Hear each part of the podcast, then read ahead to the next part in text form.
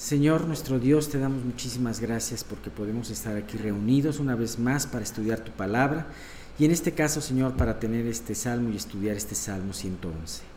Padre, y también desde luego el estudio acerca de la santidad. Te queremos pedir que tú guíes esta reunión desde principio hasta el fin, que tú hables de acuerdo a nuestra necesidad y toques los puntos que necesitan ser tocados en nuestras vidas. Te queremos pedir que podamos tener un corazón que absorba estas enseñanzas, un espíritu entendido, Dios, que las quiera aplicar.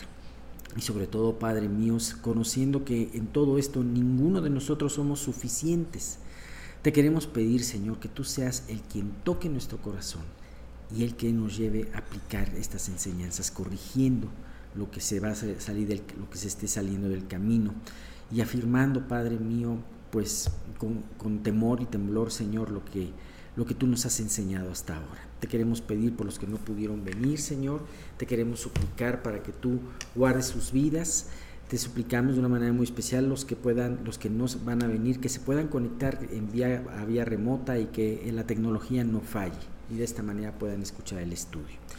Y todo esto eh, también Dios recordándote, Señor, pues por nuestros hermanos y hermanas enfermos, queremos pedir muy especialmente por Patti López de Nava para que tú la cuides donde ella esté, para que Dios tú la alientes, tú le muestres cuál es tu benignidad, Señor, en este tiempo y la lleves, Padre mío, a, a poder este, ser sanada, si, si esto es así tu voluntad. Te queremos pedir también por Margarita para que tú la guardes estando ahí en su casa y para que tú permitas, Padre mío, que Margarita eh, pueda tener paz y, Dios, te pedimos que tú hagas un milagro en su familia, que a través de esta situación del, eh, del trasplante de su hijo, Señor, puedas tocar el corazón de la familia, incluyendo de su esposo, y que puedan venir a tus pies. Y Padre, pues, pues por los que no me acuerdo ahorita, Señor, pero te quiero pedir que, que tú los tengas en tu memoria y en tu mente. Y Dios, pues todo esto te lo pedimos en el nombre de tu Hijo Jesús. Amén. Bien, pues estamos viendo este magnífico salmo. Vamos a ver eh, desde, estamos precisamente como a la mitad, aunque eh, es probable que si así Dios lo guía podamos terminarlo hoy. Bien, pues algo que les había comentado que me había impactado mucho son de este salmo que habla precisamente de las obras de Dios. Y son obras que son buscadas por, por aquellos que le temen Dice, dice esta parte especialmente, buscadas de todos los que las quieren. Habíamos visto que no todos las quieren, ¿no? todos, las obras son presentadas delante de todos los hombres, pero no todos quieren tener esa, eh, eh, no quieren reconocer que esa es una obra de Dios en sus vidas. A veces, inclusive nosotros mismos, Dios tiene que quebrantarnos y tiene que quebrantar nuestro orgullo para que nosotros podamos reconocer que lo que está en la obra de Dios en nuestras vidas. Bien, dice, habíamos visto, ha dado alimento a los que le temen, para siempre se acordará de su pacto. Y ahora vemos, el poder de sus obras manifestó a su pueblo, dándole la heredad de las naciones. La obra de sus manos son verdad y juicio, fieles son todos sus mandamientos. Es muy interesante todo esto porque ha estado hablando de algunas de las obras de Dios. Habíamos visto, ha dado alimento a los que le temen y se acordará de su pacto. Vemos que en diferentes ocasiones Dios ha estado acordando de su pacto. Podemos ver cómo eh, Abraham va a sacrificar a, Isaac y Dios, bueno, Dios no tenía, no se había olvidado de su pacto, pero Dios refuerza allí el pacto que hizo, él había hecho él con antelación a la descendencia de Abraham. Vemos que los hijos de Israel en la esclavitud en el desierto, en el perdón, en Egipto, estaban clamando y llorando, pidiéndole a Dios que cambiara esta situación y entonces Dios se acuerda de su pacto. Y es impresionante y otras tantas veces, aun cuando el pueblo no respondía, cuando el pueblo se humillaba y venía delante de Dios, Dios se acordaba de su pacto. ¿Sabes? Muchas veces nosotros queremos bendecir a una persona, bendecir a nuestros hijos. Y muchas veces nos tenemos que retraer de nuestra mano porque no es el momento de bendecirlos y con una bendición solamente vamos a endurecerlos. De la misma manera podemos nosotros ver ese pacto que Dios, eso, eso que Dios hace con su pueblo. Dios a manos llenas los quiere, bendecir, los quiere bendecir, pero muchas veces el pueblo de Israel no podía ser bendecido, no podía ser bendecido porque, eh, porque si no esa bendición la iba a tomar como un ídolo. Y bien, el poder de sus obras manifestó a su pueblo. Fíjate que es muy interesante. Eh, eh, Dios, habíamos hablado que se acuerda de su pacto. Y cuando Dios se acordó de su pacto, hablando de ese tiempo cuando Dios los saca de Egipto y los lleva por la tierra prometida, eh, exactamente, dice, el poder de sus obras manifestó a su pueblo. Realmente a mí me impresiona leer, y yo creo que a todos, a todos ustedes también, esa parte del libro de Éxodo cuando Dios va tratando con el pueblo de Egipto, va trayéndole esas plagas. Y sabes que esas plagas tenían como propósito glorificar el nombre de Dios. Hasta entonces era desconocido el nombre de Dios. Ni siquiera los israelitas lo habían conocido hasta que Moisés se lo reveló, porque Dios se lo, sabía, se lo había revelado a Moisés. Pero es muy interesante cómo si ustedes se acuerdan, llega Moisés con, con Faraón y le dice, Jehová nuestro Dios, te dice, deja salir a mi pueblo. ¿Y qué le responde? Ustedes se acordarán qué le responde Faraón. ¿Quién es Jehová? No lo conozco. ¿Quién es, o, quién es esa autoridad para que me vengas a decir lo que tengo que hacer? ¿no? Acuérdense que eh, Faraón se, pensaba que era Dios, ¿no? O sea, él mismo pensaba que era una parte de, de, las deidades de Egipto. Y entonces, pues, lo corrió y hizo las sanciones aún todavía más pesadas para los israelitas. Sin embargo, a través de esas diez plagas, se fue conociendo el nombre de Dios delante de los egipcios, pero primeramente a través de ciertas cosas más sencillas, que los hechiceros de Faraón pudieron imitar. ¿Y por qué pudieron imitar? Porque ellos tenían un poder satánico. Y pudieron imitarlo. Pero llegó el momento en que ellos mismos dijeron, este es dedo de Dios. Y entonces, poco a poco, o sea, ve el contraste desde que Faraón dice, ¿quién es Jehová? Hasta que diga, hasta que dijo, váyanse y sirvan a Dios. Vayan, sirvan, sirvan a su Dios, por favor, ¿no? Y es más, hasta dice, y rueguen por mí, ¿no? Es impresionante. Pero no solamente Dios a través de esa, de esa manifestación de poder iba dirigida a los egipcios, sino también, y como una parte muy importante, iba dirigida a su propio pueblo. Y es más, yo te podría decir que el, el el, beneficiario mayor, la persona que tenía que aprender de una manera más fuerte era precisamente su pueblo. ¿Sabes?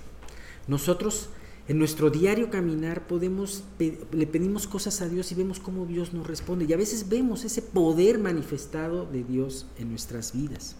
Y sí, ese poder sirve y esa obra que Dios construye en nuestras vidas sirve para que el hombre, la persona que, no conoce a Dios la vea desde lejos, como dice Job, ¿no? La miran todos los hombres. Acuérdate de engrandecer su obra. La miran todos los hombres, la mira el hombre de lejos.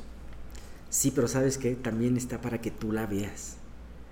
Y para que así como Él se acuerda de su pacto, tú te acuerdes también de sus obras. Acuérdate que vimos que sus obras son memorables. Y Dios quiere que sus obras sean memorables para los demás, pero sobre todo para ti en el desaliento, en la rutina, es muy fácil que se nos olviden esas obras de Dios hechas en nuestra vida.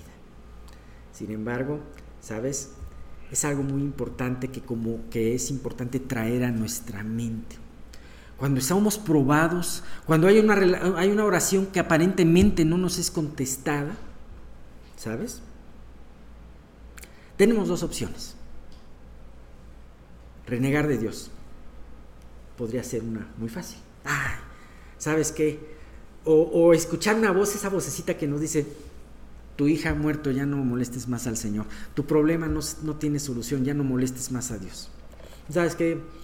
Dios seguramente eh, no, lo va, no te va a contestar, o no sé, tantas cosas que podemos escuchar, tantas voces que podemos escuchar, internas y externas. Pero tenemos la opción de decir, o sea, aunque Él me matare, en Él esperaré. ¿Te fijas eso? Qué grandioso, qué hermosa em, aseveración de Job. En ese sufrimiento dijo, aunque él se quejaba y él estaba de repente en la lona tirado y sus amigos pues haciéndole el favor de que siguiera tirado en la lona, de repente dijo, aunque él me matare, en él esperaré. ¿Y por qué iba a esperar? ¿Por masoquista? No, porque tenía la esperanza de que Dios finalmente le iba a responder, porque sabía que Dios es un Dios misericordioso, justo y clemente. Así que el poder de sus obras manifestó a su pueblo. ¿Para qué? Para que su pueblo creyera y creciese en fe para con él. Y lo segundo, dándole la heredad de las naciones. Muchas veces hemos estado viendo en estos estudios que se refiere los actos poderosos de Dios, muy especialmente en ese sacar a Israel de la esclavitud, dirigirla a través de los 40 años en el desierto y llevarla a la tierra prometida. Ese lapso en la historia de Israel es muy importante como también lo debe de ser en nuestras vidas el recordar nuestro caminar desde las tinieblas hasta lo que Dios ha logrado en nuestras vidas. ¿Sabes? Lo que tenemos no es de gratis, no lo hemos hecho nosotros. Lo que tenemos nos lo ha dado Dios. Pero se nos olvida muy fácil. Por eso Dios dejó esos hechos memorables para confirmar que Dios está ahí y para confirmar su poder. ¿Sabes? Seguimos hablando de las obras de Dios y dice, las obras de sus manos son verdad y juicio. Fieles son todos sus mandamientos. Y esto se parece mucho a lo que vamos a ver en la siguiente sección. Es más, podríamos hasta unirla. Fíjate, ¿cómo termina el pasado, el, versículo 7? Sus obras de las, las obras de sus manos son verdad, juicio. Fieles son todos sus mandamientos. ¿Y cómo empieza el versículo 8? Afirmados eternamente y para siempre, hechos en verdad y en rectitud. Hechos en verdad y en rectitud y en el 7 dice, las manos de sobra son verdad y juicio. Son muchas veces en la literatura hebrea se repiten los conceptos, es el mismo concepto que se repite pero de otra forma dicho. Y eso nos lo ayuda a entender eh, y darle otra, otra, como que, no sé, me, imagino un poquito como el ejemplo. Ustedes se acuerdan hace mucho, se utilizaban aquellas este, transparencias estereoscópicas, ¿no? Se llamaban estereoscópicas. Era, eh, eran los Viewmaster y también el que te vendía luego los paquetes de fotos de las bodas o de, demás cosas, te, decía, ¿quieres fotos estéreo? Sí, claro que sí, o sea, que puedas ver en 3D. Y entonces ¿Cuál es la diferencia? Son dos fotos tomadas con un pequeño, con una diferencia pequeña de, punto de vista, de, o sea, de, dirección. Y eso te hacía ver una profundidad que a, quién le gustaba ver el Viewmaster. Pues yo creo que a todos siendo niños, pues yo creo que a todos nos encantaba ver el Viewmaster, ¿no? Y este y sabes qué, a veces Dios repite el mismo concepto, pero de otra forma, dándole un pequeño este matiz para que podamos entender esa enseñanza de una manera más profunda. Es impresionante. Rectitud, verdad, juicio. ¿Sabes qué? Los mandamientos de Dios nunca, nunca van a ser lo malo. Nosotros estamos acostumbrados, no, nunca van a, nunca va a hacerse algo malo para conseguir algo bueno. En Dios no cabe eso. Nosotros muchas veces decimos, mira, sí, sí, está de acuerdo, hice esto, pero ve el resultado, mira. No, no, no, no, no. Dios, tanto el proceso como el final son buenos, son santos, son perfectos. Eso es algo impresionante. Tampoco Dios va a disfrazar algo malo de bueno. ¿Sabes? Dios nunca va a decir a lo malo bueno, ni a lo bueno malo. Él dice a lo malo, malo, a lo que es pecado, pecado, a lo que es desviación, desviación. La otra vez estaba viendo un debate entre una persona y una, una persona transgénero. Y sabes, toda la mezcolanza de conceptos que tenía esta persona acerca de la biología, la persona transgénero, y se atrevía a reafirmar, es que la biología ha cambiado. Es que la biología no solamente son cuestiones de, de cromosomas, son muchas otras cosas y empezó y este y sabes que su discurso era tan complicado y el único fin de ese, de ese discurso era justificar su pecado. Ese es el punto. ¿Cuántas teorías no tenemos? ¿Cuántas filosofías tan complicadas y que se dan por perfectamente válidas únicamente han justificado o tratado de justificar el pecado de su autor? Pero con Dios no pasa esto sus juicios, la obra de sus manos. Dice aquí, las obras de sus manos, porque acuérdense que en esta segunda sección estábamos hablando de las obras que él hace, de su creación, de lo que de sus prodigios, de sus milagros. Y ahora en esta última sección estamos hablando de su palabra, en donde nos dice que esos mandamientos son hechos en verdad y en rectitud. ¿Sabes? Me encanta cómo esto dice. Fieles son todos sus mandamientos. ¿Sabes? Aquí nos va a empezar a decir ciertos aspectos de la palabra de Dios que podemos tener como una ancla del alma.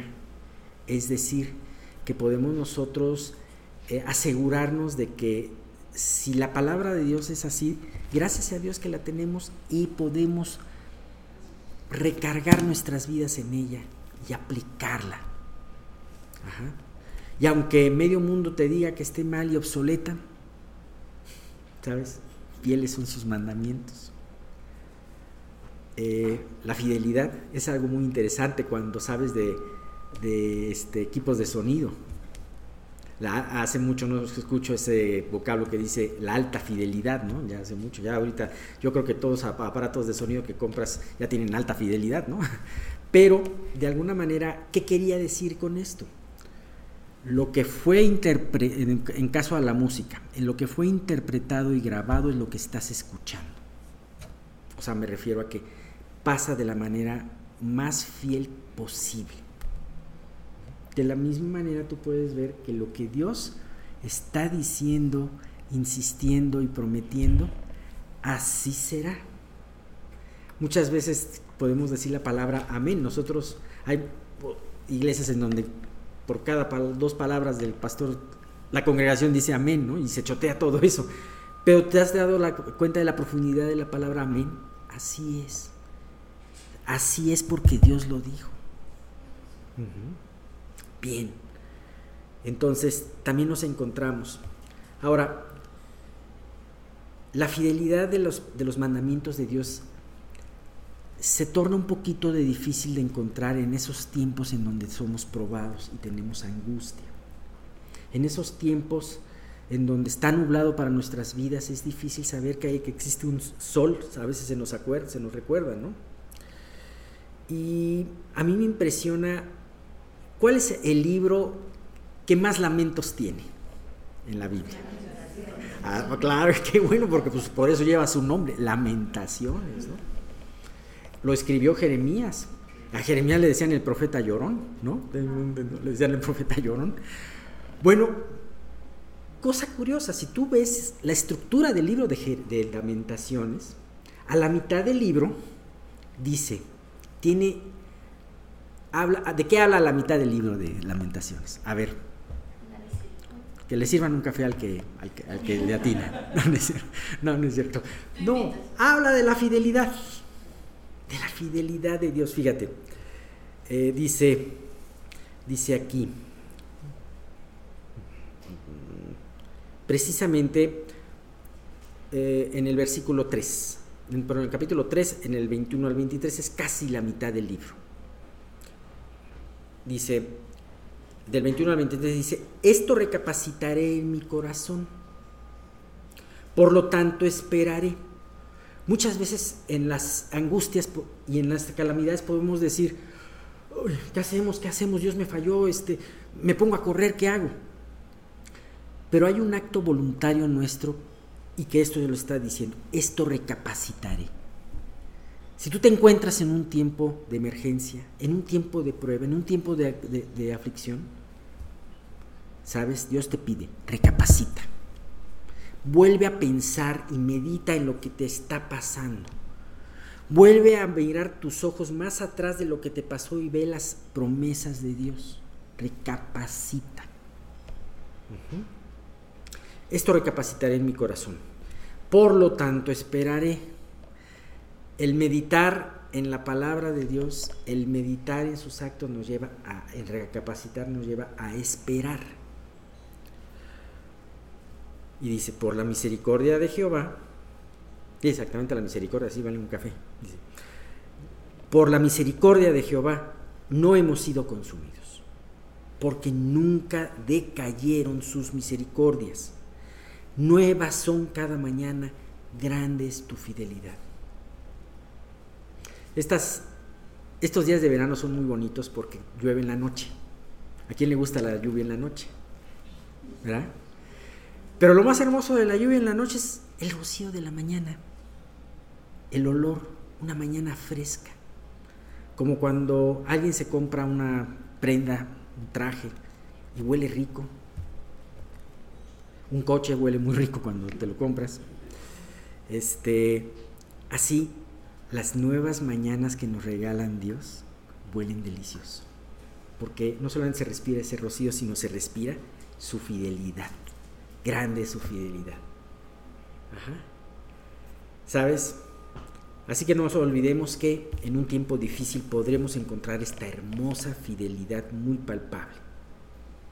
Tal como estos versículos nos lo dicen en medio de un, fíjate, están en medio de un libro de lamentaciones, así que quiere decir que en medio de nuestras lamentaciones podemos recapacitar y meditar en las misericordias este, de, Dios y, y pues también meditar en qué grande es su fidelidad. Bien, vamos a la última parte. Tenemos tiempo, tenemos todavía como cinco minutitos, ¿verdad?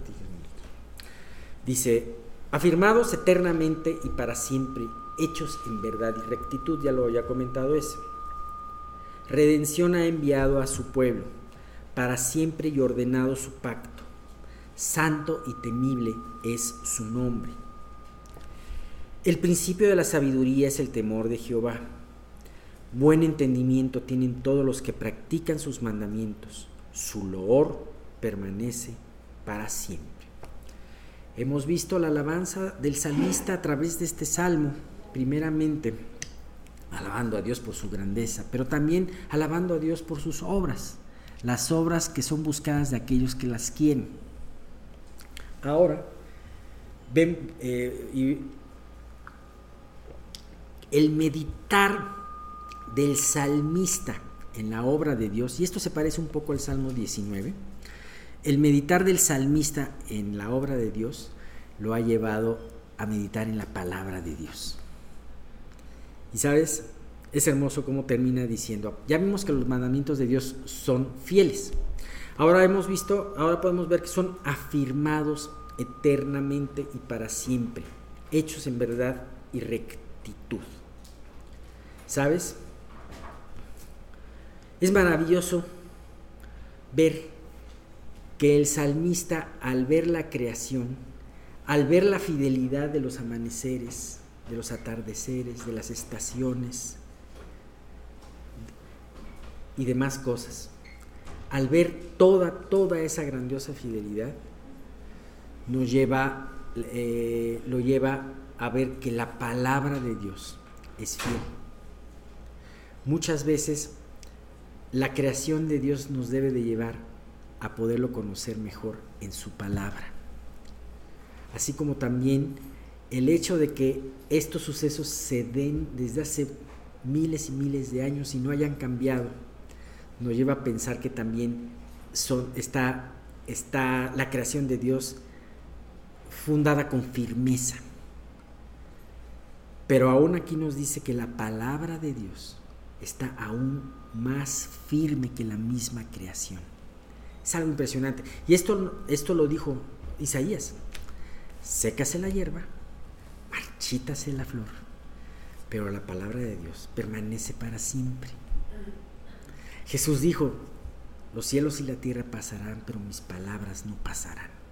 Ni una, y es más, hasta dijo en una de esas, dijo, ni una tilde, ni una coma de esta palabra, de esta ley pasará. Pues que es hermoso saber que esa palabra que es odiada por el mundo, como dice el himno de Lutero, Castillo Fuerte es mi Señor, dice, el cual al mundo no apetece, ¿no?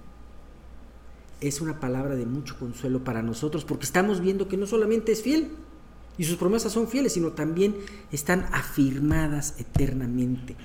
No van a cambiar. Podrán cambiar, cambiar la creación. Podrá, podrá, ser, podrá ser destruida, hecha como un pergamino. Pero la palabra de Dios seguirá intacta. Sabes que los mandamientos de Dios no han pasado de moda ni pasarán de moda. No tienen fecha de caducidad. Así que, pues si sabemos esto, claro, vamos a poder confiar en estos, en estos eh, mandamientos. Eh, muchas veces el mundo nos puede hacer creer que la palabra de Dios ya está vieja, ya está en desuso.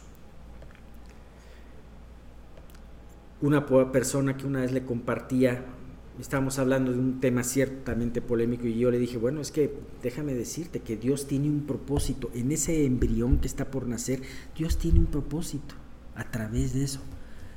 Sí, pero eso lo dice tu religión. Ya con la palabra religión ya dicen, sí, sí, pero eso es este, harina de otro costal, ¿no? Y eso no, no vale para mí. Se aplicará, o cuántas veces has escuchado, bueno, eso se ha aplicado en ti, pero en mí no. Sabes que la palabra de Dios es aplicable universalmente, es afirmada eternamente. Para siempre, ah, hemos hablado de pactos, ¿no? Se acordará, ¿se acuerdan? Estábamos hablando hace ratito, se acordará de su pacto. Vuelve a reafirmar, vuelve a tomar la palabra pacto y ahora le da una, conjetura muy hermosa, dice, para siempre ha ordenado su pacto. Ah, no, pero perdón, este, hechos en verdad y rectitud. Eh, me salté del versículo. vamos al versículo 9.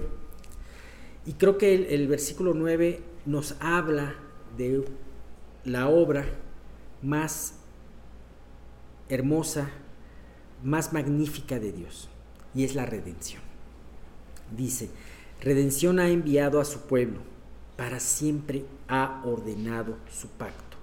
Santo y temible es su nombre. Aquí dicen tres conceptos muy hermosos y vamos a quedarnos con este de la redención.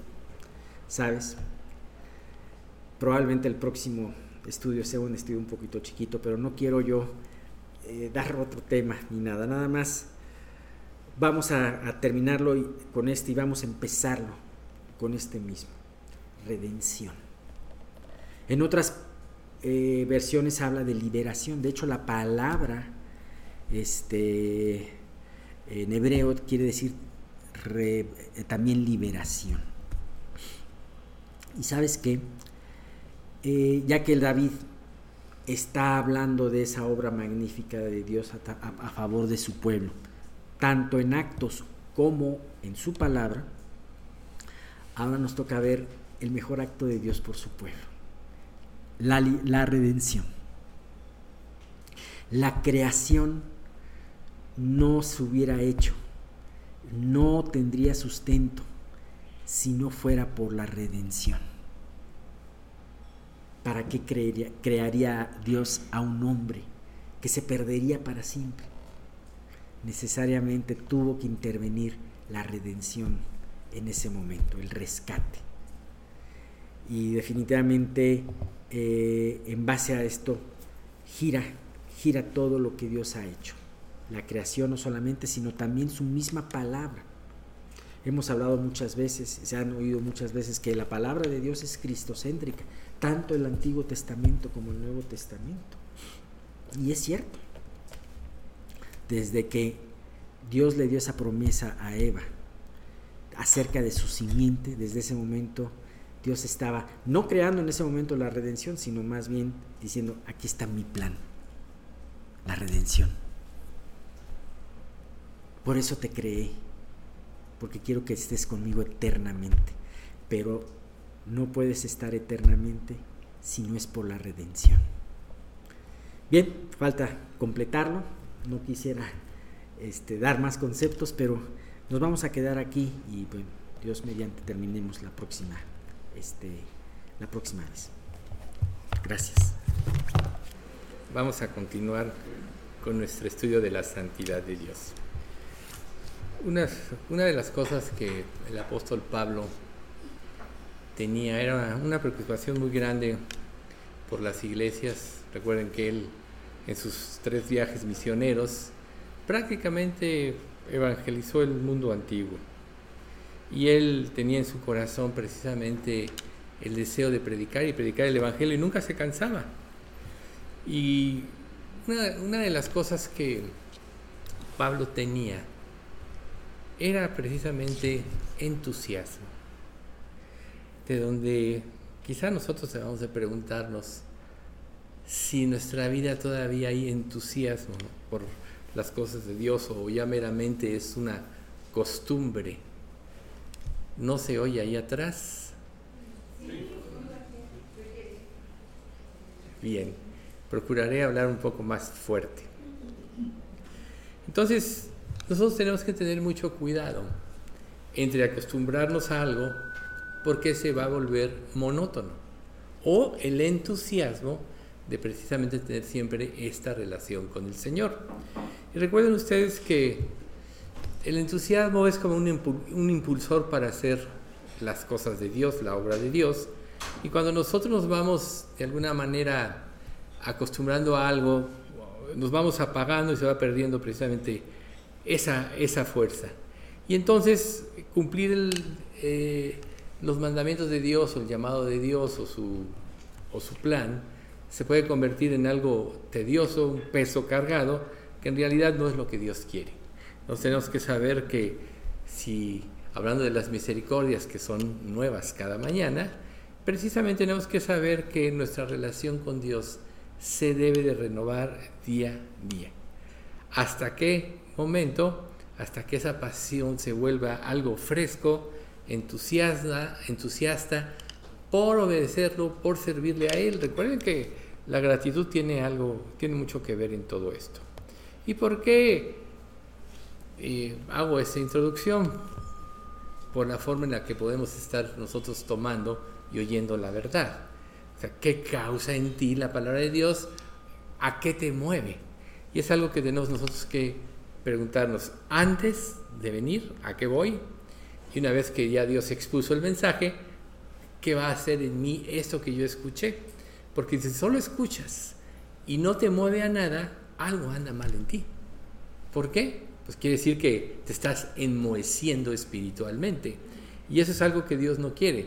así como este, pero este Lamentaciones de Jeremías, que las misericordias son nuevas cada mañana y grande su fidelidad, pues precisamente así debe ser nuestro entusiasmo. Cada día el entusiasmo de estar con Dios, el ánimo de, pasar tiempo con Él, debe de motivarnos a servirle en lo que en lo que Dios nos manda que debemos hacer, que en realidad más que un, mandato Dios quiere que lo obedezcamos por amor. Recuerden, en Cristo Jesús ni la circuncisión vale algo, ni la incircuncisión, sino la fe que obra por el amor. La fe que obra por el amor. Entonces, si nuestras acciones no están motivadas por esa fe que obra por el amor, en realidad tenemos que preocuparnos. Porque quiere decir que nuestra relación con Dios es oscura, se volvió monótona y entonces quiere decir que no estamos renovando nuestro entendimiento cada día, como dice la misma palabra. Entonces, parte de lo que vimos la última vez es, amados, ahora somos hijos de Dios, y aún no se ha manifestado lo que hemos de ser, pero sabemos que cuando Él se manifieste, seremos semejantes a Él, porque le veremos tal cual es Él. Tan solo este pasaje debe de motivarnos precisamente cada día a hacer la obra de Dios. Primero, para hacer la obra de Dios, primero tienes que enamorarte de Cristo. Tienen en, ti que crecer la gratitud y la gratitud te debe de, llevar a la acción. Cuando tú sientes que le debes algo a alguien, estás dispuesto a hacerle un favor, un servicio de lo que quiera. ¿Por qué? Porque tienes gratitud, ¿no? Si alguien te prestó dinero estando tú en una situación difícil y te sacó de un problema, aunque después se lo pagues, va a estar en ti la gratitud. ¿Por qué? Porque te ayudó en el momento preciso. Dios cada día en cada área de nuestra vida nos ayuda y esto debería de producir en nosotros esa gratitud. Por ejemplo, nosotros vemos cómo en el caso de Isaías, ya nosotros habíamos visto que Isaías, a diferencia de otros profetas, él estaba prácticamente en el, en el reino, este, se, se codeaba con los reyes, con los príncipes, estaba, estaba en la alta élite. Entonces, en un sentido, él podría decir, ¿qué me hace falta? Pero ¿qué fue lo que movió a Isaías a hacer lo que era? Su encuentro con Dios.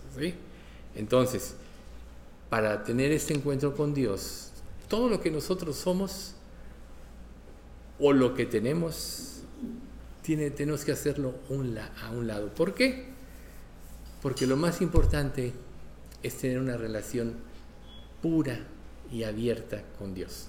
Recuerden, bienaventurados los puros de corazón, porque ellos verán a Dios. Entonces, purificar nuestras vidas, mantenernos en la situación donde podemos tener una relación activa con Dios, entusiasta, es lo que Dios quiere.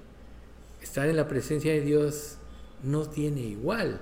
Y por eso vemos como en en todo lo que habíamos nosotros planteado la vez pasada, es que nadie puede ver a Dios y vivir. Dios es tan santo que precisamente que nadie podría soportar su venida, ¿sí? Entonces nosotros vemos, por ejemplo, cómo cuando Dios empieza a manifestarse con Isaías, dice así, sobre él revoloteaban poderosos serafines de seis alas, con dos alas se cubrían el rostro, con otras dos se cubrían los pies, y con dos volaban. O sea, dentro de la visión de Isaías, una de las cosas que, él vio fue precisamente a los querubines. Y, y, qué aspecto importante podemos ver nosotros de los querubines, por ejemplo? En el caso de Moisés, cuando Moisés, cuando Dios se le presenta a Moisés en la zarza ardiente, le dice, quítate el calzado de los pies porque el lugar donde estás es tierra santa. Eso, es muy significativo porque, o sea, la presencia de Dios es lo que había santificado la tierra. Pero el hecho de quitarse el calzado de los pies como una reverencia era también tomar la postura de siervo y reconocer cuál era su origen. ¿De dónde fuimos formados? Del polvo de la tierra. O sea, nosotros somos polvo, somos barro. Pero los querubines son seres celestiales y se presentan de esta manera y entonces perdón, los serafines. Y entonces, eh, ¿por qué esta situación? Bueno, dice, dice la escritura que se cubrían el rostro, se cubrían los pies. Ellos no son seres, seres humanos creados de la tierra, son seres creados directamente por Dios. Pero eso implica la reverencia que tienen ante la presencia de Dios.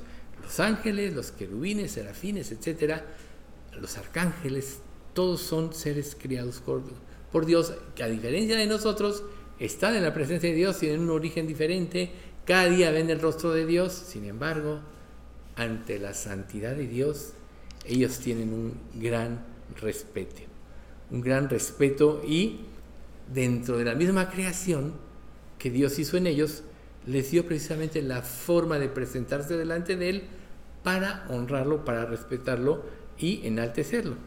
Dice en Éxodo 3 de 2 al 5. Y se le apareció un ángel, se le apareció el ángel de Jehová en una llama de fuego en medio de una zarza. Y él miró y vio, la, vio que la zarza ardía en fuego y la zarza no se consumía. Entonces Moisés dijo, iré ahora y veré esta grande visión ¿Por qué causa la zarza no se quema? Viendo Jehová que él iba a ver, lo llamó Dios de en medio de la zarza y dijo Moisés, Moisés, Moisés. Y él respondió, heme aquí. Y dijo, no te acerques, quita tu calzado de tus pies porque el lugar en que estás es tierra santa. Entonces, bueno, aquí vemos cómo Dios manifestó lo que tenía que hacerse. quítate el calzado. Moisés no lo hubiera entendido. Así nosotros, nosotros no entendemos lo que es la santidad de Dios porque de alguna manera somos seres corrompidos por el pecado. Si bien el venir a Cristo ya nos purificó, ya, ya, nos limpió, ya Dios quitó la barrera que había entre él y nosotros, por eso se partió el velo del templo en dos cuando Jesús murió en la cruz, porque ya se abrió el camino al cielo prácticamente. Esto no deja de, no debe dejar de, de imponer en nuestra vida el presentarnos delante de Dios con ese respeto y con esa reverencia que se debe de tener. ¿sí? Entonces, si nosotros como seres humanos creados por Dios tenemos un encuentro con Dios, tenemos que reverenciarlo. Ahora, la salvación. ¿Qué significó para ti la salvación? Si tú, por ejemplo, crees que tú ya te salvaste, crees que tienes una relación con Dios, y en ti no hay ese respeto y esa reverencia a Dios o por medio de su palabra, recuerden, has engrandecido tu nombre y tu palabra sobre todas las cosas, aún sobre la creación. Entonces, esa reverencia a la palabra es como la reverencia a Dios. ¿Por qué? Porque Jesús es la palabra. Recuerden, en Juan, en el principio del verbo, y el verbo estaba con Dios, y el verbo era Dios. El verbo o la palabra era Dios. Entonces aquí nosotros podemos vislumbrar a Dios, aunque no le veamos físicamente, aquí Él se va a revelar. Por tanto, la reverencia a su palabra es precisamente algo que debemos de tener cada día y el estar ubicados en nuestra realidad como seres criados por Dios nos debe siempre de imponer respeto a Él.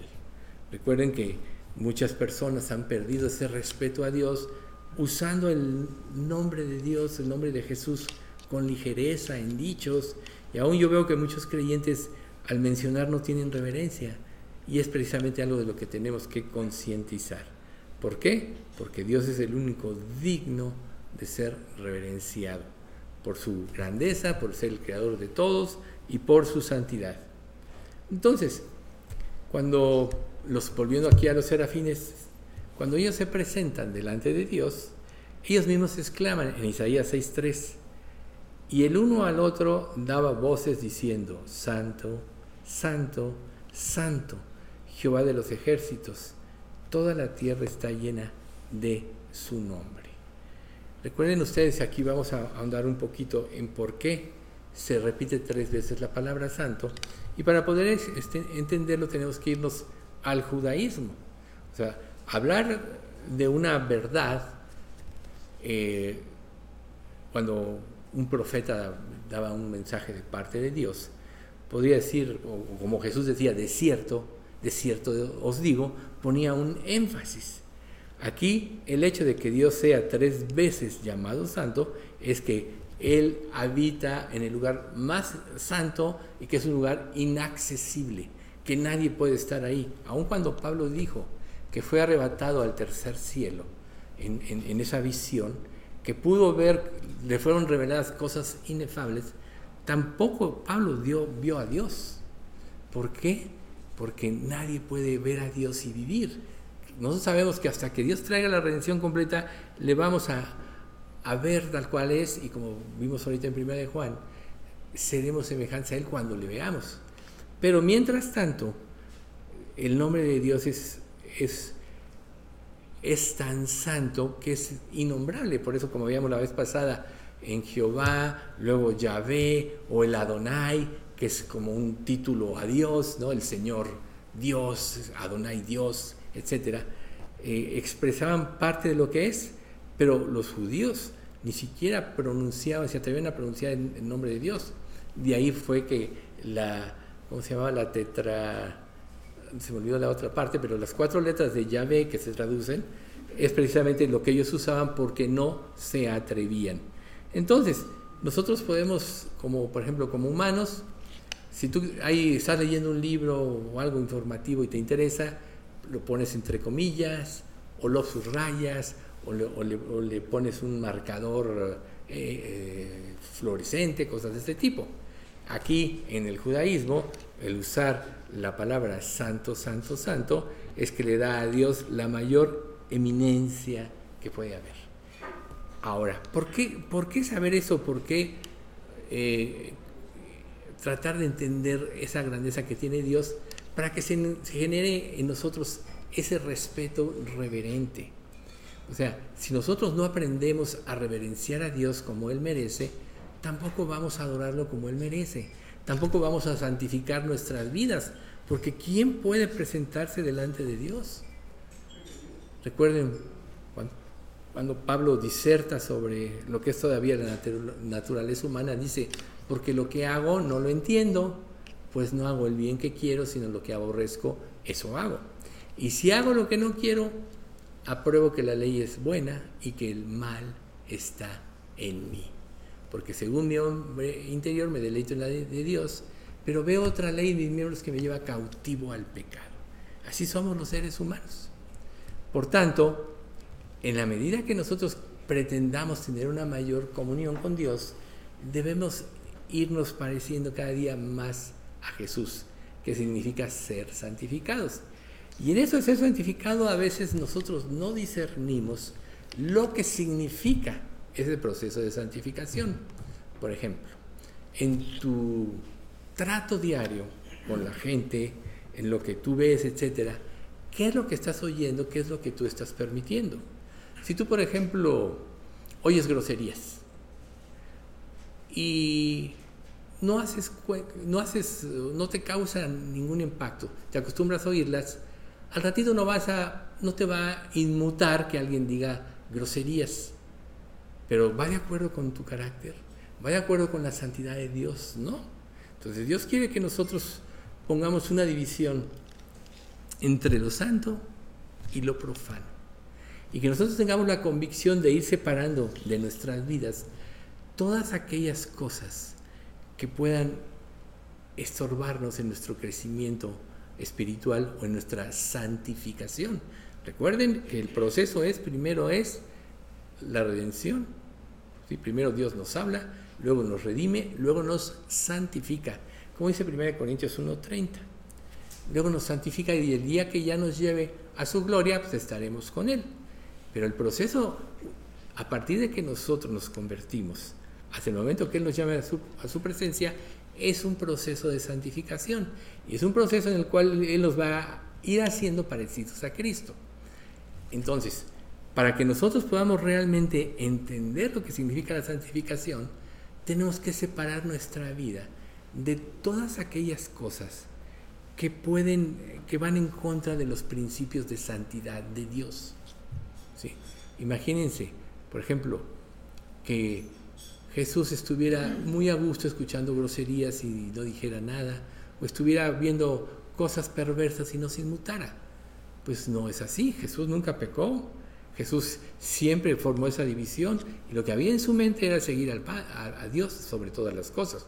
Por eso dijo, según oigo así juzgo porque no busco, no busco mi voluntad, sino la del que me envió, la del Padre. Entonces, en la medida que nosotros busquemos la voluntad de Dios, queramos ser más parecidos a Jesús, tenemos que ir santificando nuestra vida y tenemos que ir sacando de nuestra vida todas aquellas cosas que puedan estorbar nuestra santidad, porque van a estorbar nuestra comunión con Dios, que es santo, santo, santo. Entonces, por ejemplo, cuando Jesús decía, como encontramos, eh, la repetición de cierto, de cierto os digo, ¿no? Este, nosotros tenemos que saber que es una verdad prácticamente que se afirma. Entonces, cuando Dios dice santo, santo, santo, volvemos al punto, es porque ahí es donde no hay absolutamente nada de corrupción ni que pueda penetrar a Dios. Entonces, ¿cómo podemos tener comunión con un Dios santo si nosotros somos pecadores? Ya sabemos que Dios nos limpió, si ya nos convertimos, ya somos sus hijos, ya no hay estorbo en nuestra relación con Él, pero porque Dios nos redimió, Él va a permitir que nuestro pensamiento, nuestras acciones se relacionen con Él eh, a través del pecado, ¿no? O sea, Dios odia el pecado, recuerden. Dios está irado contra el impío todos los días.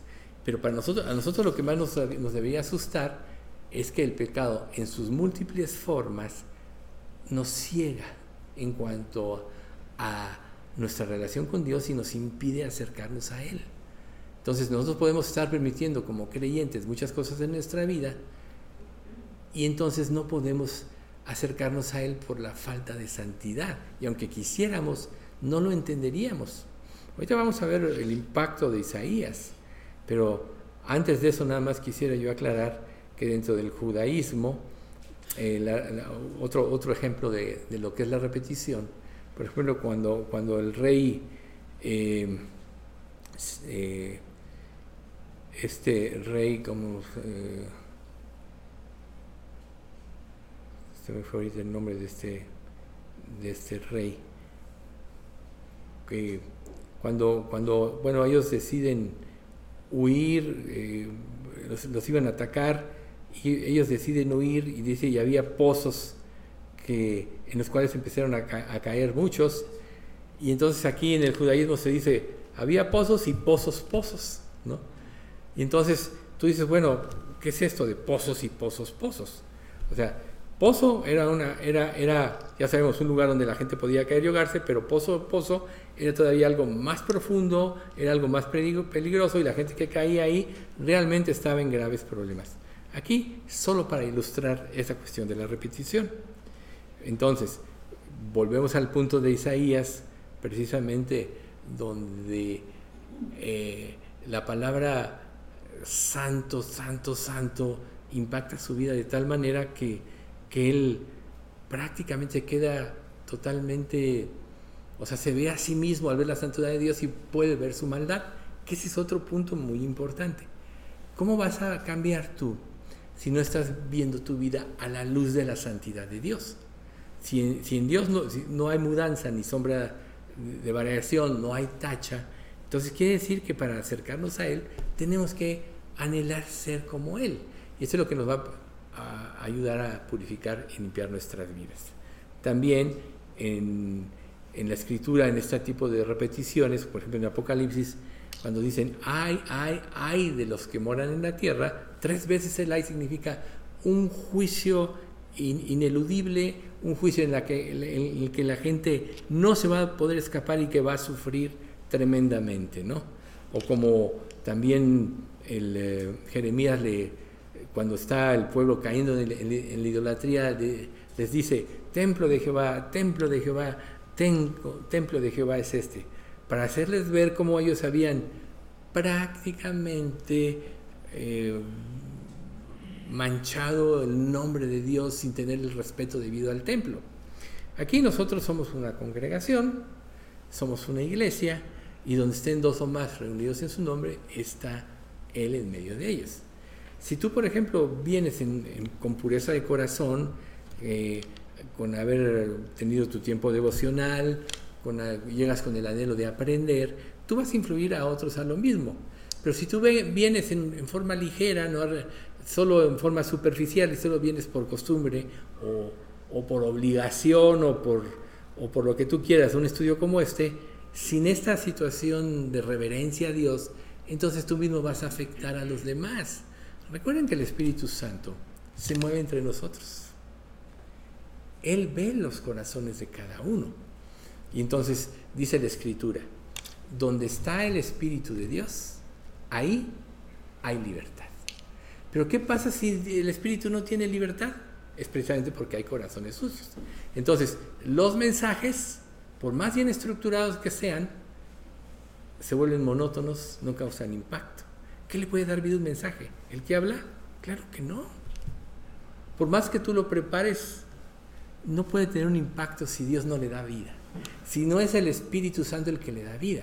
Entonces, esta cuestión de la santidad debe empezar por los que nos paramos aquí. Porque si nosotros no estamos convencidos de esto, ¿cómo voy a transmitir precisamente las, las verdades de Dios de la Biblia? O sea, nosotros, a quienes Dios nos da el privilegio de hablar, tenemos una responsabilidad y el errar trae un juicio muy, muy grande, porque estamos menospreciando a Dios, estamos manchando su santidad si no nos preparamos. Realmente es algo muy, muy serio.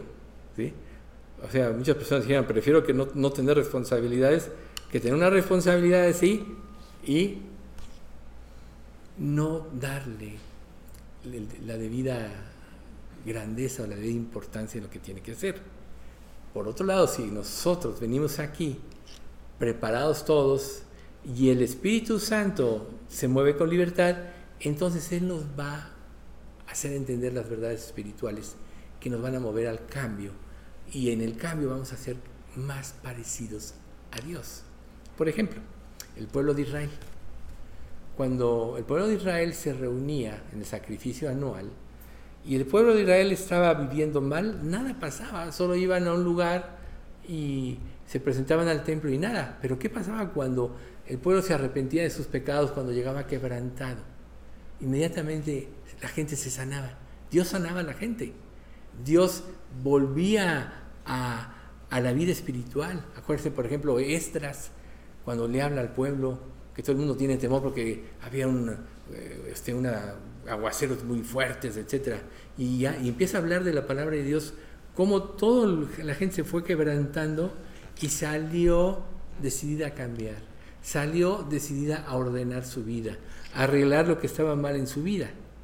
Entonces, es precisamente lo que hace el efecto de la presencia de Dios en nuestra vida. Cuando Isaías se presenta delante de Dios. Fíjense lo que dice. Y los quiciales de las puertas se estremecieron con la voz del que clamaba y la casa se llenó de humo. Recuerden, santo, santo, santo es el Señor. Y todo, o sea, tembló, todo tembló, todo se removió ante la presencia de Dios. Imagínense ustedes a Isaías en ese momento.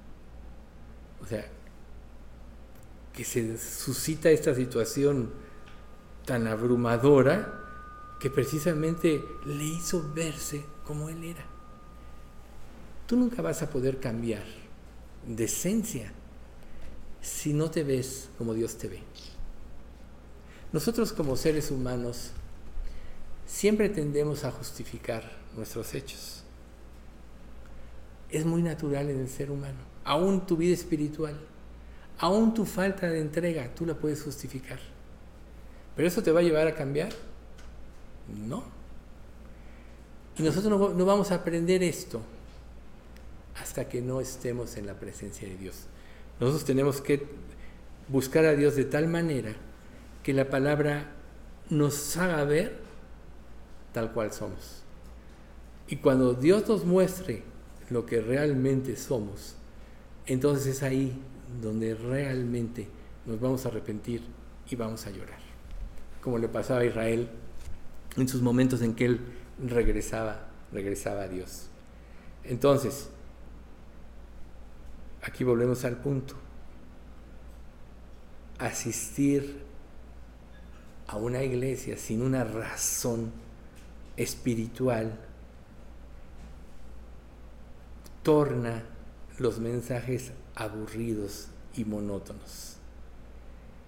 Y si la gente es privada de una adoración, que la mueve al cambio y una experiencia conmovedora que te lleva a la entrega. Dios quiere eso de cada uno de nosotros. Pero ¿cómo vamos a ser movidos por Dios?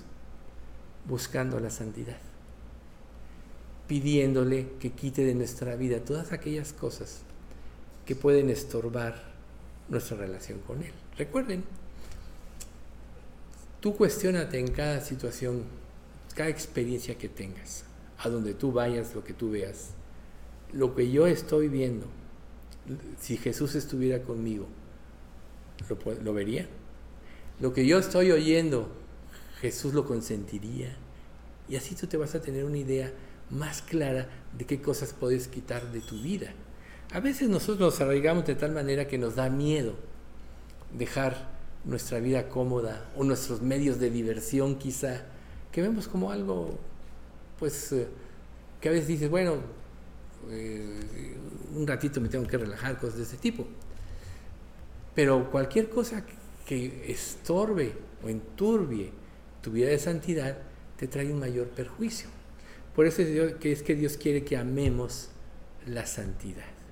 Y conforme la palabra de Dios vaya teniendo ese efecto en nuestra vida, va a remover todas las áreas de nuestra vida, así como este temblor que experimentó Isaías, va a remover todo de tal manera que tú te estremezcas por tu pecado, que verdaderamente te arrepientes. Recuerden a Job, de oídas te había oído, mas ahora mis ojos te ven, por tanto me arrepiento y me aborrezco. Después de 41 capítulos de su vida. En el primero Dios justifica a Job, en los próximos 34 Job se defiende con argumentos, muchos de ellos válidos, en el... Eh, y en el 35 en adelante Dios le habla y le muestra quién es Él. Y cuando Job entiende quién es Dios, entonces sí se ve tal cual era. O sea, Dios yo, yo lo había declarado como justo en el capítulo 1, pero tuvo que pasar por todo este proceso para que Él se pudiera ver tal cual es. Y ahí es donde vino el cambio. Por tanto, si tú no estás viéndote a la luz de las escrituras como Dios te ve, es que algo está atorando. Si el Espíritu Santo no tiene libertad en ti de actuar, vas a ver la palabra y no la vas a entender. Recuerden que la palabra es espiritual, o sea, recuerden, Dios es espíritu y los que le adoran en espíritu y en verdad es necesario que adoren. La palabra es espiritual, es la sabiduría espiritual de Dios, es Jesús manifestado al ser humano. Si nosotros no entendemos, esto no vamos a poder tener una relación con Cristo. ¿Qué tenemos que tener? Bueno, miraré a aquel que es pobre y humilde de espíritu y que tiembla a mi palabra. Tenemos que llegar al punto de estremecernos con las palabras. Y entonces ahí es precisamente cuando Isaías llega a este punto que dice, ay de mí que soy muerto porque siendo hombre inmundo de labios y habitando en medio de pueblo que tiene labios inmundos, han visto mis ojos al Rey Jehová de los ejércitos. No fueron las puertas del templo lo que lo conmovió a final de cuentas, lo que, lo que hizo que todo el edificio temblara, fue que pudo ver la gloria del Dios viviente. O sea, esa esa gloria es la que tenemos que buscar como principal meta en nuestra vida a través de las escrituras. No vamos a cambiar si no buscamos la gloria de Dios. No vamos a ser transformados si no vemos la santidad de Dios. ¿Acaso no todos pensamos que todos son como nosotros o somos como los demás, etcétera?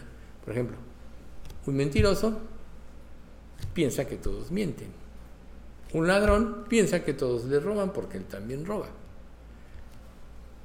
Un creyente que vive una vida superficial piensa que todos los creyentes viven la misma vida. Pero ¿qué pasa cuando un creyente vive una vida más profunda? Causa convicción a los creyentes que no viven una vida tan profunda. ¿Por qué? Porque la santidad siempre pone al descubierto las impurezas o el pecado de los demás. Si pasa con un incrédulo, también pasa entre los creyentes en el grado de entrega. Ahora, nosotros no debemos de buscar la santidad para pretender vernos así, no, tenemos que buscar a Dios para que nos haga como Él. ¿sí? Por eso es que cuando Isaías puede vislumbrar a Dios, entonces exclama, ay de mí, ay de mí. Y esa eh, cuestión de ay de mí es, muy, muy judía. Y, vale la pena decir que, que solo la, como tal, solo la menciona a los judíos. Se perdió en, la mayoría de los lenguajes, pero en el judaísmo, y sobre todo en los de Bidish, aquí ese es un dato importante, dice, eh, declaran, cuando están frustrados exclamando, hoy vai, que es la expresión derivada de la expresión completa hoy vai ismer. Hoy vai es, es, repito, yiddish, o hay una abreviación de la expresión más completa, o ay de mí. ¿Sí? Y esta exclamación es cuando te ves a la luz de la santidad de Dios. Por eso es, ay de mí, que soy muerto. Entonces, si tú vas a la palabra de Dios y realmente no estás buscando a Dios, no te va a causar este impacto. Porque si Dios te revela que estás mal en algo, no vas a querer cambiar, porque todos estamos a gusto. Todas las áreas en las cuales como creyentes no tenemos victoria, significa que las estamos consintiendo en nuestra vida, porque pensamos que ahí estamos a gusto y que ahí estamos cómodos y que esto nos hace feliz. Pero Dios nos enfrenta siempre al cambio. Dios siempre quiere que cambiemos, ¿no? Y entonces ahí es precisamente donde entra eh, Jesús y, la forma cuando como Él precisamente les habla a los fariseos, hablando del ay de, como un juicio de Dios, que es, ¿qué aflicción les espera, maestros de la ley religiosa y fariseos, hipócritas, pues cierran la puerta del reino del cielo en la cara de la gente. Ustedes no entrarán ni tampoco dejan entrar a los demás. Hay de ustedes, escribas y fariseos, maestros de la ley religiosa, hipócritas, pues cruzan la tierra y mar para ganar a un seguidor o a un prosélito y luego lo convierten en hijo del infierno dos veces peor que ustedes mismos. Guías ciegos, ¿qué aflicción les espera? O hay de ustedes, porque esa es la versión NTV, pues dicen que no significa nada jurar por el templo de Dios pero que el que jura por el oro del templo está obligado a cumplir ese juramento. Ciegos, tontos, ¿qué es más importante, el oro o el templo que hace sagrado? Lo que, lo que hace sagrado al templo.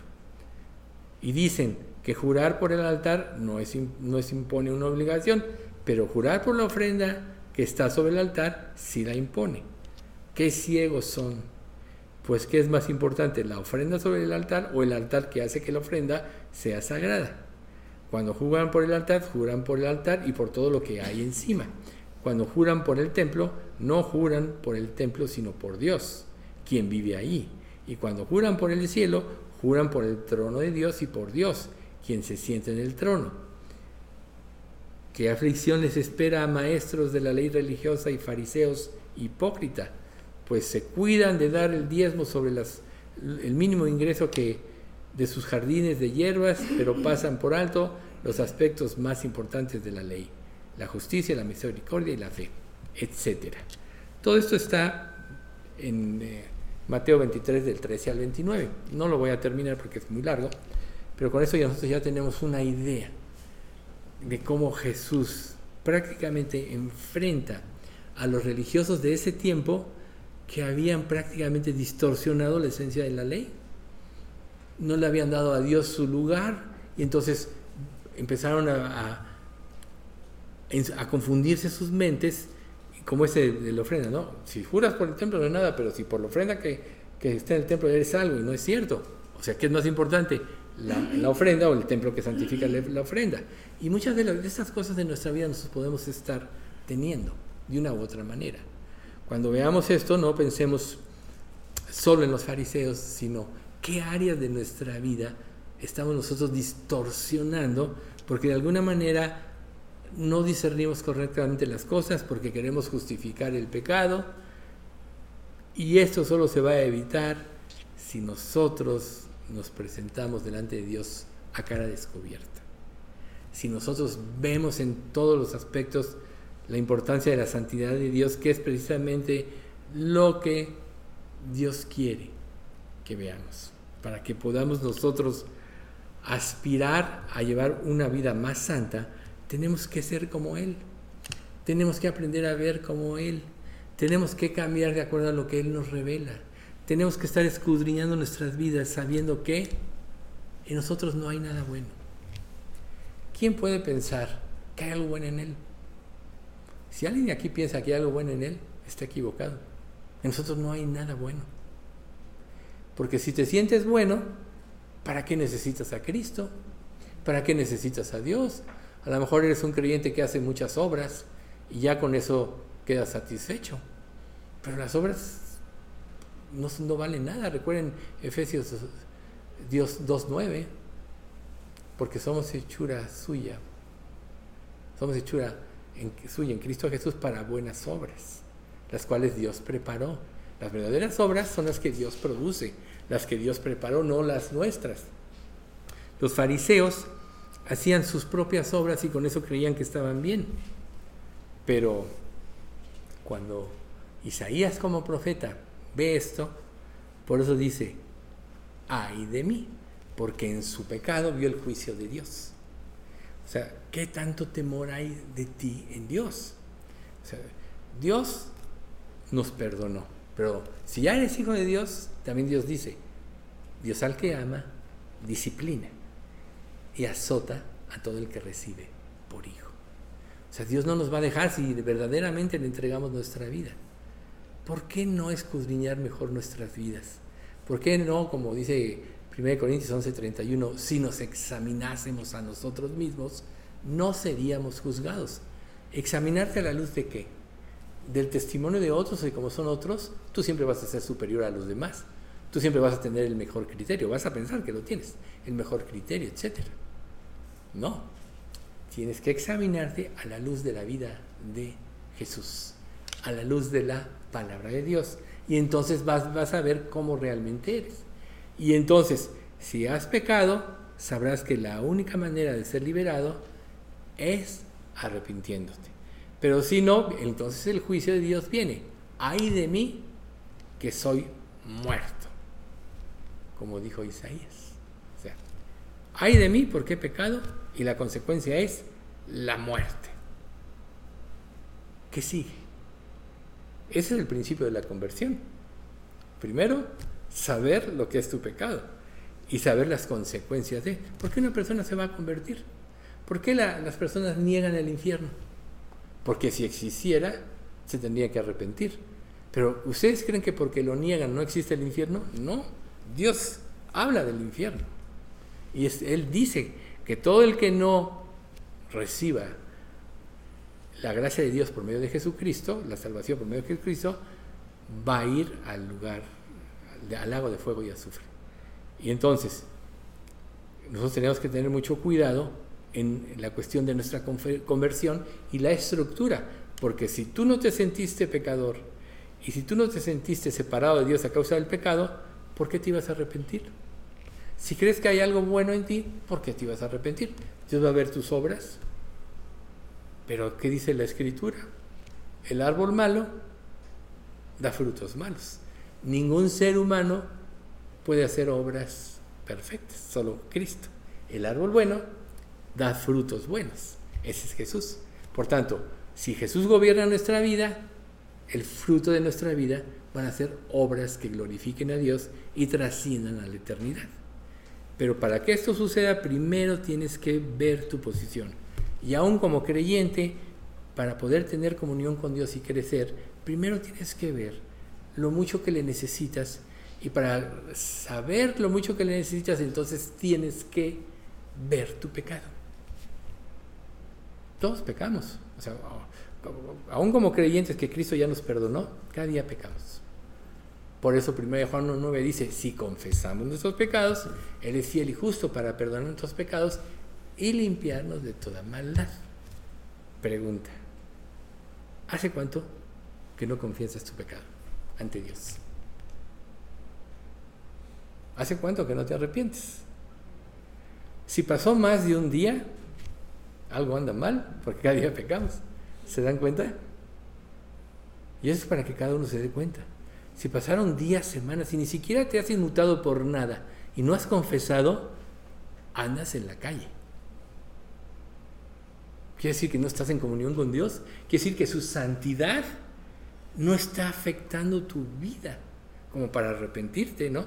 Ay de mí que soy muerto. Esta parte es importante, ¿verdad? ¿Hace cuánto que no confiesas? Bueno, para que cada uno de nosotros vea su condición. Porque en una condición espiritual alta, tienes que confesar cada día, quizá muchas veces. No que seas perfecto, ¿quién de nosotros es perfecto? A veces nosotros nos concentramos en ver las fallas en otros. Pero si nosotros buscamos las fallas en otros, lo único que estamos evidenciando es que nos estamos justificando a nosotros mismos. Pretendemos justificarnos. Porque siempre el otro es peor que tú. Entonces, si tú ves las fallas en otros y te concentras en las fallas en otros, automáticamente te justificas a ti mismo. Y se te olvida que la escritura dice que lo que juzgas a otro, te condenas a ti mismo, pues tú que juzgas, haces lo mismo. Entonces, no busquemos las fallas en otros, sino presentémonos ante Jesús, el hombre sin falla, para que veamos lo que somos. Y si así lo haces, entonces en ti va a actuar la misericordia hacia los demás. Si no, la escritura no diría, con el misericordioso te mostrarás misericordioso e íntegro para con el hombre íntegro. Ahí está. Si en ti no hay misericordia, es que tú no estás viendo tu pecado, ¿cómo puedes apelar a la misericordia de Dios si no estás viendo tu pecado y no te arrepientes? Isaías sí lo vio ante la presencia de Dios. Ay de mí que soy muerto. Isaías Ben era un hombre íntegro. Era uno, un profeta, un hombre completo. Pero ante la mirada escrutadora, escrutadora de Dios, se sintió desnudo Así es. O sea, todo afloró. ¿O acaso la palabra de Dios no dice, la palabra de Dios es viva y eficaz, más cortante que toda espada de dos filos, y penetra hasta lo más profundo del alma y del espíritu, y discierne las intenciones y los pensamientos del corazón? O sea, pone, saca a flote lo más oculto de nosotros lo que nosotros ni podemos ver. ¿Ustedes creen que ustedes pueden ver todo su pecado? Claro que no. Si, ¿Cuántas veces crees que pecas al día? Muchas. Multiplica el pecado de cada día por los días de tu vida.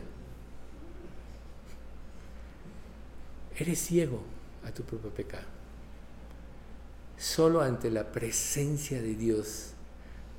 Esto lo voy a decir con un versículo todas las cosas, digo en este, están desnudas y abiertas ante los ojos de aquel que tenemos que dar cuenta. Por tanto, ¿dónde me voy a ver como realmente soy? En la presencia de Dios, ante su santidad. Ahí me voy a ver como realmente soy. Entonces, volviendo al principio del estudio, el entusiasmo, la alegría de venir a un estudio como este, si no has caído en la, monotonía o tu corazón se ha endurecido, es que Dios te hable a lo que está mal en tu vida para que lo corrijas. Mientras más corrijas, más estarás en comunión con Dios y más feliz serás. las, las circunstancias materiales no tienen nada que ver. Recuerden, el reino de Dios no es comida ni bebida, sino justicia, paz y gozo en el Espíritu Santo. No tiene nada que ver con las situaciones materiales. Que si te va bien, que si no te va bien, que si tienes un trabajo tienes otro. No, no, no, no. El reino de Dios es una relación con Dios y en la medida que tú tienes más comunión con Dios, vas eliminando tu mala conciencia. Vas eliminando la maldad de tu vida. Recuerden, el decía le gusta para perdonar nuestros pecados y limpiarnos de toda maldad. El pecado produce maldad. Por tanto, en la presencia de Dios, Dios te vas a arrepentir, Dios te quita la maldad, te quita la esclavitud al pecado y por tanto tienes, puedes tener mejor comunión con Dios. Dicho de otra manera, eres libre para amar. Ahí está la felicidad. Eres libre para amar a Dios. Y de amar a Dios de esa manera, entonces surge el amor por tu prójimo. El que no ama a su prójimo, quien ha visto, ¿cómo puede amar a Dios a quien no ha visto? Ahí está Primera de Juan, capítulo 2. Creo 19 y 20. O sea, el que no ama a su prójimo, a quien ha visto, ¿cómo puede amar a Dios a quien no ha visto? ¿Cómo es tu relación con los demás? Nosotros sabemos que amamos a los hijos de Dios cuando amamos a Dios y guardamos sus mandamientos. Primera de Juan capítulo 5. O sea, ¿cómo puedes amar a alguien si no amas a Dios? ¿Cómo puedes ser transformado si no le estás dando el primer lugar a Dios? Y darle, reitero, darle el primer lugar a Dios es vivir una vida de santidad y quitando en ti todos los estorbos, todas las escorias que hay en tu vida, todos los ídolos que hay, no podemos estar llenos de ídolos, de ídolos y no darnos cuenta. ¿Qué causa un ídolo en ti? Una satisfacción ficticia. El amor al dinero, el prestigio, etc. Es una satisfacción ficticia porque no está transformando tu ser interior. El único que puede transformar tu ser interior es el Espíritu Santo. Entonces, si no estás amando a Dios así, pídele ese amor. Si no estás amando la vida de santidad, pídele que te la dé. Si has consentido cosas que estorban tu relación con Dios, pídele que te las quite. Pídele que te enseñe a ver como Él ve. ¿Quién más que nadie odia el pecado? Dios. Dios odia más que nadie el pecado porque sabe los efectos que trae el pecado en la humanidad. No desde Adán y Eva vino la tragedia.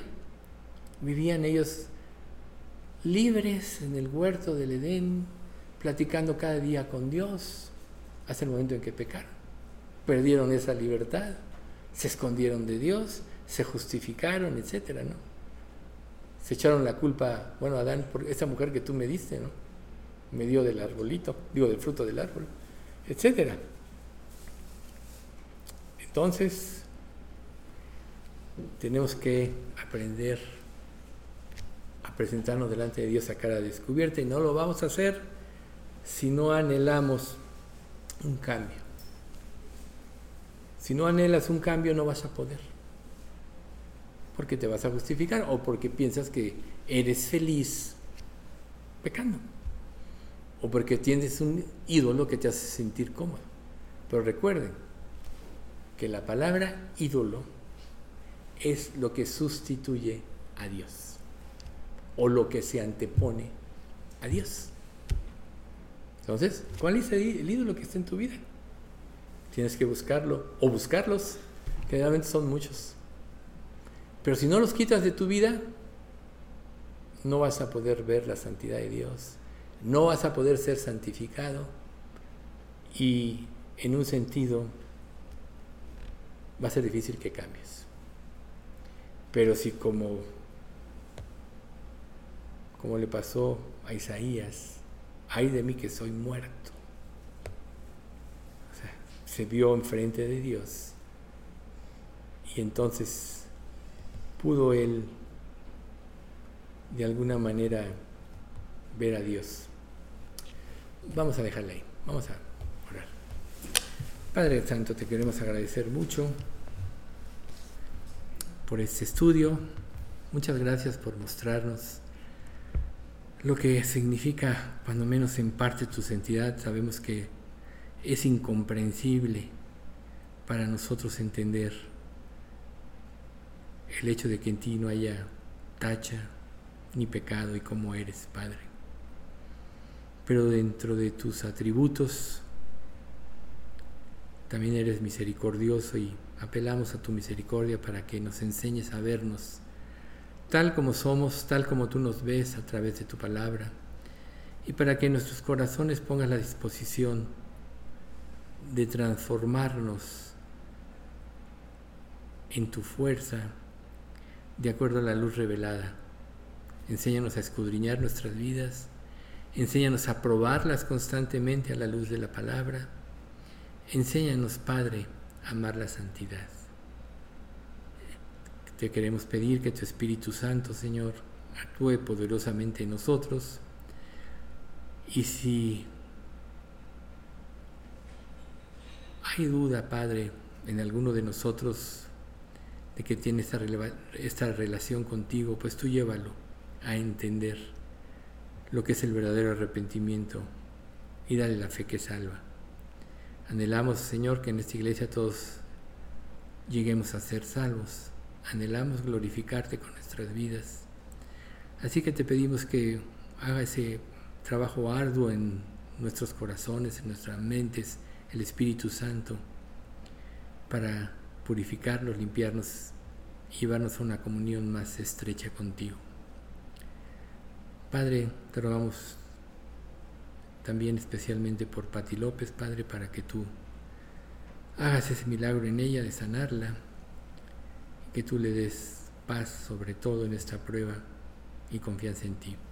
También, Señor, te pedimos por todos los padecimientos que todos tenemos, el tiempo va pasando, tenemos cuerpos mortales que se están destruyendo, pero, sabe, pero patente cada día que tenemos un edificio en los cielos, que un día, Padre,